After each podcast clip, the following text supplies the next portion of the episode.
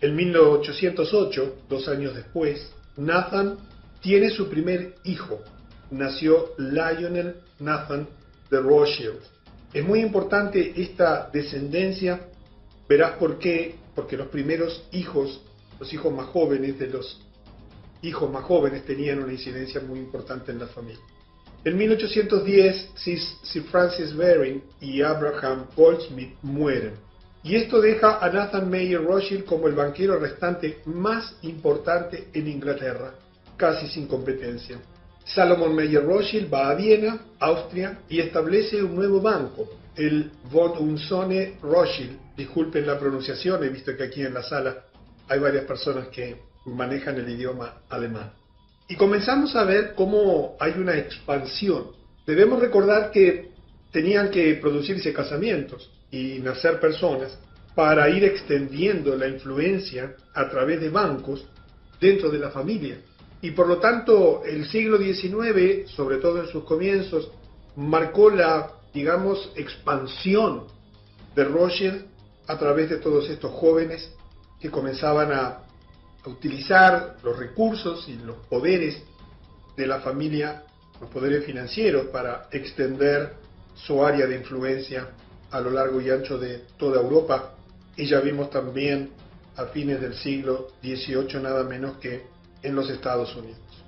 En 1811 recordamos que había vencido la concesión de la patente del permiso para la explotación por parte de los Rothschild del primer banco de los Estados Unidos. Esa concesión que se había otorgado por 20 años en 1791 no fue renovada.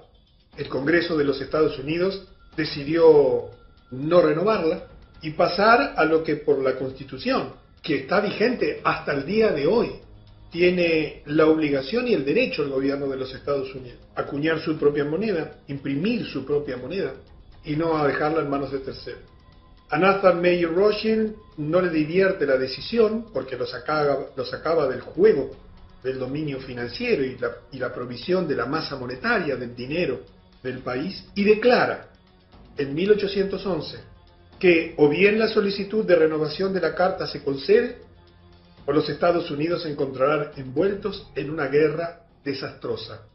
A pesar de las amenazas, los Estados Unidos se mantienen firmes y la concesión no se renueva, lo que provoca a Nathan Mayer Rothschild para emitir una nueva amenaza.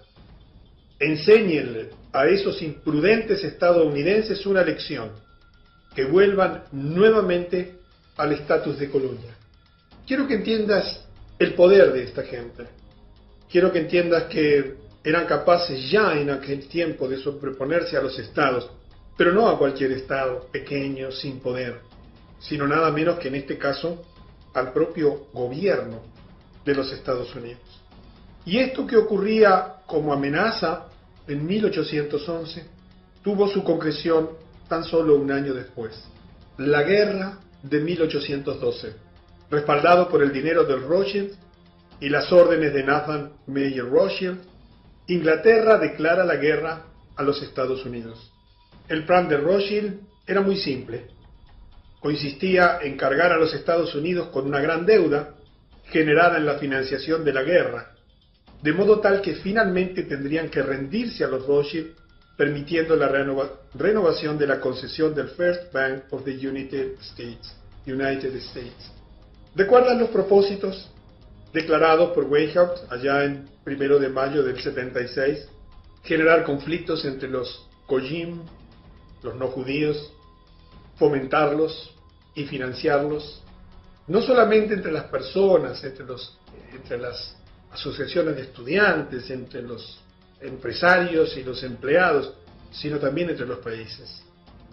Quizás te sorprenda pensar que un financiero, un, un banquero, podía a través de su poder cumplir una amenaza hecha un año antes, influenciar el gobierno de Inglaterra para que declarase la guerra a los Estados Unidos.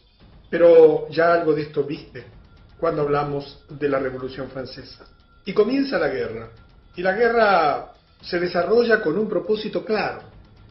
Era el propósito de obligar a los Estados Unidos a defenderse, endeudarse, porque toda guerra endeudarse porque toda guerra implica severos costos en su financiación, para que luego cuando tuvieran que venir a pedir, dinero, tuvieran que concederle peticiones a los Rothschild.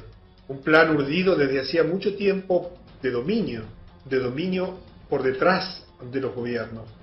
Y Meyer muere, y aquí viene algo muy importante, porque en su testamento él establece leyes precisas que la familia Rothschild debería seguir a lo largo de la historia. Y aquí vas a entender muchísimo de lo que hoy está ocurriendo y de lo que ha venido ocurriendo a lo largo de estos siglos. Por un lado, todas las posiciones claves en los negocios Rothschild solo podrían, deberían estar a cargo de miembros de la familia. Nadie fuera del, clan familiar podía estar a cargo de los negocios. Solo los miembros varones de la familia podían participar en el negocio familiar, y esto incluía un sexto hijo bastardo formado en secreto. Es importante saber que Meyer también tenía cinco hijas, así que hoy la expansión de la dinastía Rothschild, sin el nombre Rothschild porque se casaban y tomaban el apellido de su esposo, se ha extendido por todo el mundo, pero esas personas de otras familias también forman parte de la dinastía.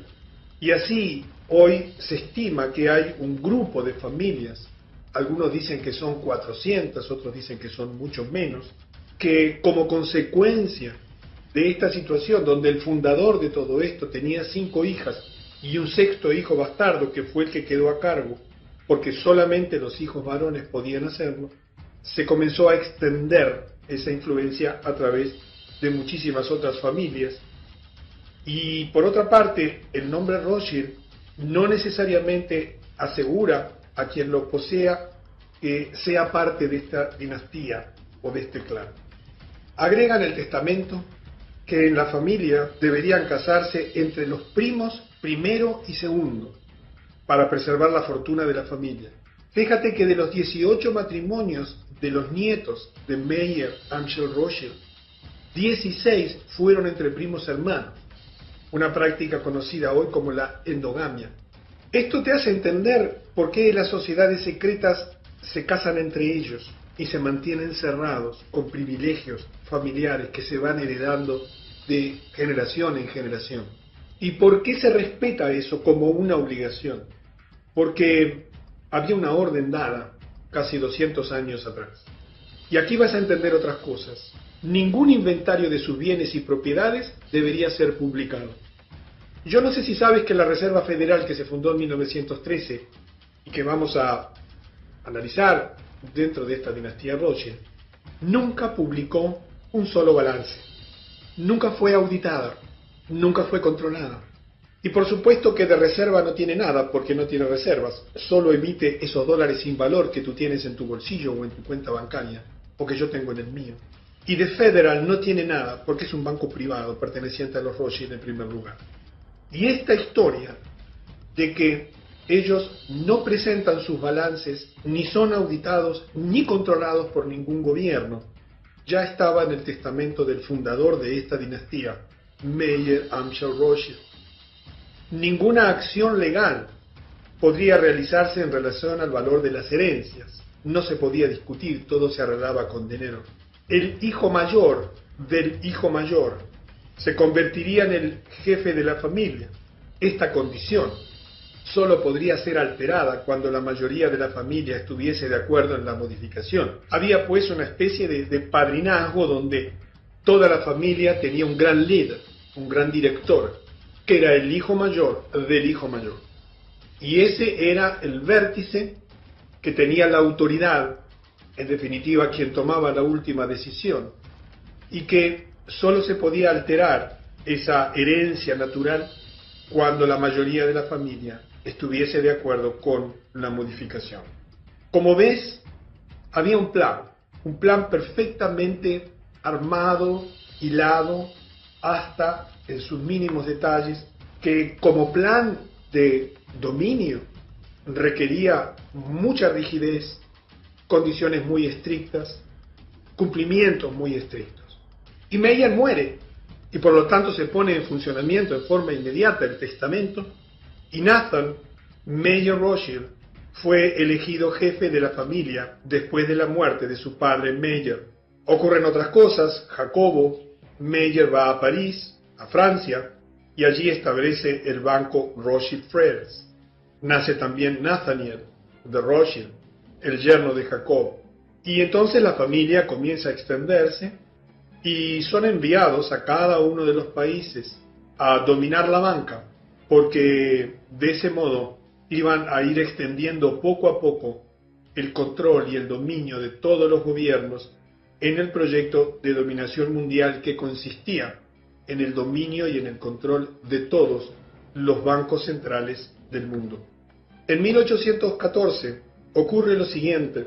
Recuerda que Meyer había recibido un préstamo de 3 millones de dólares, un dinero que se le había dado para negociar, que el príncipe Guillermo IX de Hesse-Hanau había confiado a Meyer para su custodia. Y veamos un relato de lo que sucedió según la Enciclopedia Judía, la edición de 1905, el volumen 10, en la página 494, que dice, según la leyenda, este dinero fue escondido en barracas de vino, y escapando a la búsqueda de los soldados de Napoleón, cuando entraron en Frankfurt, fue restaurado intacto en las mismas barricas en 1814, cuando el elegido príncipe Guillermo IX volvió a Alemania. Los hechos reales, dice la enciclopedia, fueron menos románticos y más ajustados a otra realidad. Quiero que adviertas que vamos hilando hechos, los centrales, dentro de un siglo donde ocurrieron muchas cosas, porque en ese siglo XIX es que se decide lo que tú estás viviendo hoy, aquí en el año 2010, con todos sus detalles. Por supuesto que cumpliendo profecías bíblicas milenarias, dentro del proyecto de dominación mundial y de gobierno mundial. Y quizás alguna de estas etapas o de estas diapositivas o de esta información puede resultar poco tediosa, un poco pronto poco interesante, pero verás que todo está absolutamente concatenado y hay que entender y conocer los episodios centrales para entender lo que en definitiva vino a ocurrir. Esta última línea, la que dice que en realidad algo se hizo con ese dinero, indica que el dinero nunca fue devuelto por Rothschild al príncipe Guillermo IX. La enciclopedia a continuación declara que Nathan invirtió los 3 millones de dólares en oro en la East India Company, a sabiendas de que sería necesaria para la campaña de Wellington, que recuerdas que era el gran opositor a Napoleón. Con ese dinero, y verás lo que ocurre a continuación, Nathan obtuvo no menos de cuatro beneficios. Uno, con la venta de acciones y o los bonos de Wellington que compró a 50 centavos de dólar y los vendió a un dólar. Dos, con la venta de oro a Wellington tres con compromiso de recompra y cuatro con la expedición a Portugal. Vamos a ver uno de esos puntos para encontrar un hecho extraordinario en la historia de la humanidad y es el control absoluto de Rothschild sobre Inglaterra y su Banco Central. Del mismo modo que urdía el control absoluto del Banco Central, que ya lo tenía de Estados Unidos y que lo había perdido políticamente y que lo recuperaría como consecuencia de la guerra Inglaterra-Estados Unidos, también verás aquí una historia increíble, extraordinaria, de cómo llegó al control total de Inglaterra. En 1815, los cinco hermanos Rothschild trabajaron para suministrar oro al ejército de Wellington a través de Nathan que recuerda si había ido a vivir a Inglaterra. Pero a su vez también financiaban al ejército de Napoleón a través de Jacob, que se había ido a Francia y había creado el Rothschild Frères, ¿recuerdas? Comenzando así su política de financiar ambos bandos en las guerras. No lo habían hecho en la Revolución Francesa porque allí ellos querían eliminar a la monarquía para detentar el control total y eliminar también a la Iglesia católica como eh, dominador de los sistemas financieros. Veremos en la próxima conferencia cómo también llegan a controlar totalmente las finanzas de la Iglesia Católica. Los Rothschild amaban las guerras. ¿Por qué?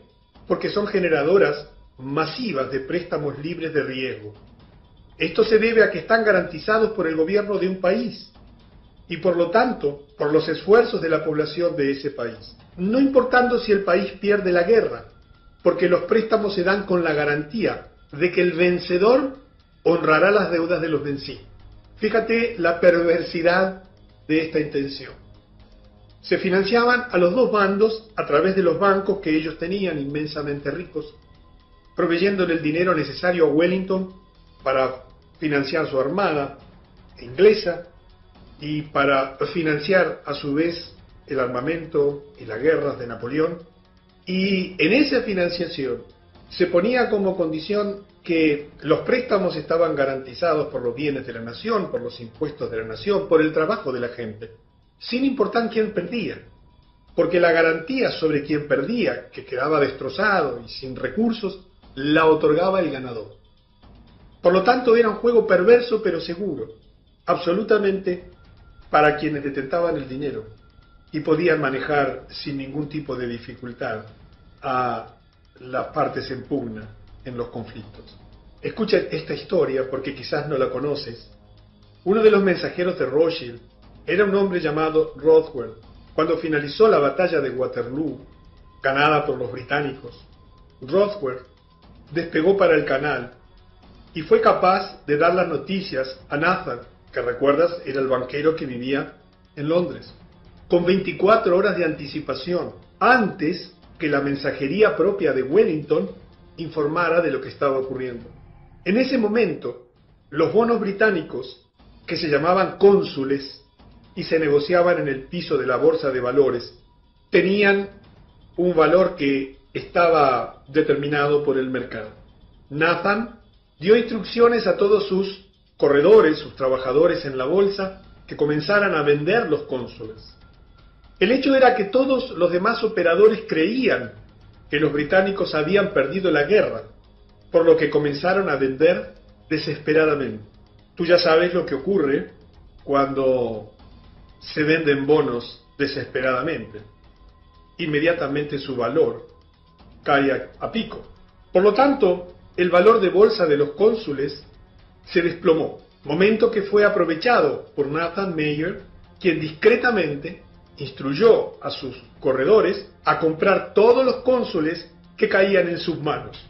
Imagínate, cuando la noticia llegó que en realidad, 24 horas después, ¿verdad? Que en realidad eran los británicos quienes habían ganado la guerra, los cónsules aumentaron su valor a un nivel más alto que antes de la guerra, lo que terminó dejando a Nathan Mayer con un rendimiento de aproximadamente 20 a 1 en su inversión, adueñándose prácticamente de toda la riqueza de Inglaterra. Esto dio a la familia Rothschild el control total de la economía británica. Tenía en su poder todos los bonos. Ahora el centro financiero del mundo después de la derrota de Napoleón y obligó a Inglaterra a establecer un nuevo Banco de Inglaterra, que Nathan Mayer Rothschild pasó a controlar. Curiosamente, 100 años después, el New York Times relata una historia que muestra que el nieto de Nathan Mayer había intentado obtener una orden judicial para suprimir la publicación de un libro con esta historia. La familia Rothschild alegó que la historia era falsa y difamatoria, pero el tribunal rechazó la solicitud Rothschild y ordenó a la familia para pagar todos los costos de la corte. Con una maniobra tipo militar, porque había mucho escondido en todo lo que ocurría, la familia Rothschild se quedó con el control de toda la situación, de todas las finanzas de Inglaterra y el dominio del Banco Central de Inglaterra. Observa este otro interesante detalle. Este es el año en que Nathan Mayer hace su famosa declaración. Él dijo, no importa qué marioneta se corone sobre el trono de Inglaterra, el imperio en donde no se pone el sol, el hombre que controle el suministro del dinero en Gran Bretaña controla el imperio británico y yo controlo el suministro de la moneda inglesa. Él se jactaría que en los 17 años de residencia en Inglaterra, había aumentado la participación de 20.000 libras que le dio su padre 2.500 veces a 50 millones de libras. Los Rothschild también usaron su control sobre el Banco de Inglaterra para reemplazar el método de enviar oro de un país a otro, método que consistía en el envío físico del oro, y en lugar de hacerlo de ese modo utilizando sus cinco bancos que operaban en Europa, establecieron un sistema de débitos y créditos en orden de papel, en órdenes de papel, el sistema bancario actual. Se produce entonces una transferencia fenomenal de riqueza, simplemente movida o generada por un perfecto dominio de las circunstancias. Uno de los detalles interesantes de esa guerra es que las únicas personas que podían pasar los controles, los bloqueos de la guerra, los piquetes, digamos así, de la guerra, eran solamente los couriers, los corredores que tenían la familia Rothschild y que le permitió un conocimiento anticipado de lo ocurrido. A fines de este siglo, a fines del siglo XIX, a fines de los 1800, en los cuales, por ejemplo, se transfiere esa inmensa riqueza, inclusive después veremos que se queda hasta con el Banco Central de los Estados Unidos. Un periodo de tiempo conocido como la era Rothschild, se estima que la familia Rothschild controlaba la mitad de la riqueza del mundo en tan solo un siglo y unas pocas décadas. Se adueñaron de la mitad de la riqueza del mundo. Pero ese año ocurrió algo que salió de los planes, escapó del control de Rothschild, pero que es muy ilustrativo de sus intenciones concretas en aquel momento y de hechos que vinieron después, de los cuales veremos, los cuales veremos en detalle en las próximas conferencias. Algo en lo que a los Rothschild no les fue bien en ese año fue el Congreso de Viena, que había comenzado en septiembre de 1814 y que concluyó en junio del año 1815. El motivo del Congreso de Viena, la razón por la cual había sido convocado, era que los Rothschild querían crear una forma de gobierno mundial para darles, para darles total control político sobre gran parte del mundo civilizado. Te vuelvo a repetir porque si no te diste cuenta o no estabas atento. El motivo de este Congreso de Viena era que los Rothschild querían crear una forma de gobierno mundial para darles total control político sobre gran parte del mundo civilizado. Increíblemente, en menos de un siglo, ya estaban en condiciones de comenzar a proponer el gobierno mundial, tal y como lo hacen hoy, que ya está absolutamente determinado. Muchos de los gobiernos europeos estaban en deuda con los Rothschild, así que imaginaron que podrían usar eso como una herramienta de negociación. Sin embargo, el zar Alejandro I de Rusia, que no había sucumbido a un banco Rothschild central, no estaba de acuerdo con el plan. De modo que el plan Rothschild de gobierno mundial fracasó en esa oportunidad. Y allí los Rothschild aprendieron una lección.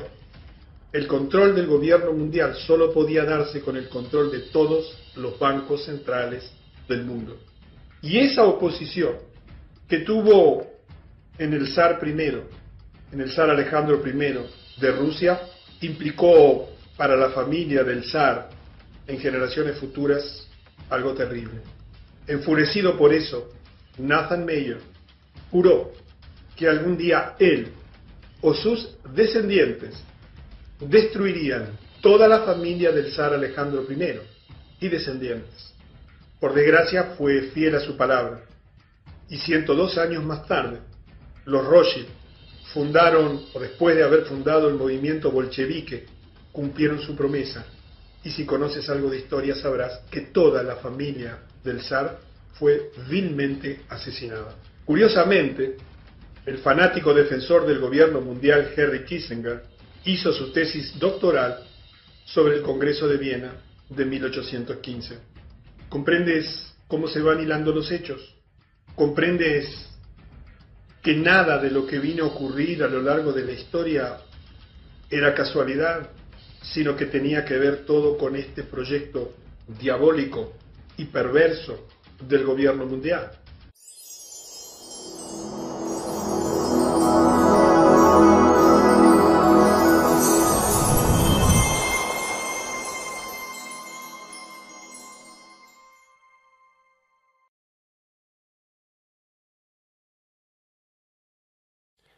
Esta es una invitación para adquirir este ciclo de conferencias que he estado realizando desde hace tanto.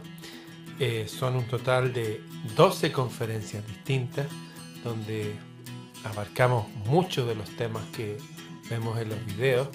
Ahí pueden ver los títulos, ahí está Flamarión, Geopolítica, hablamos también de esta vida más allá de la vida, de las historias antiguas, esta del Lao Tse, sabiduría y alma, vencer en paz, Jesús en la cruz, ¿qué pasó ahí?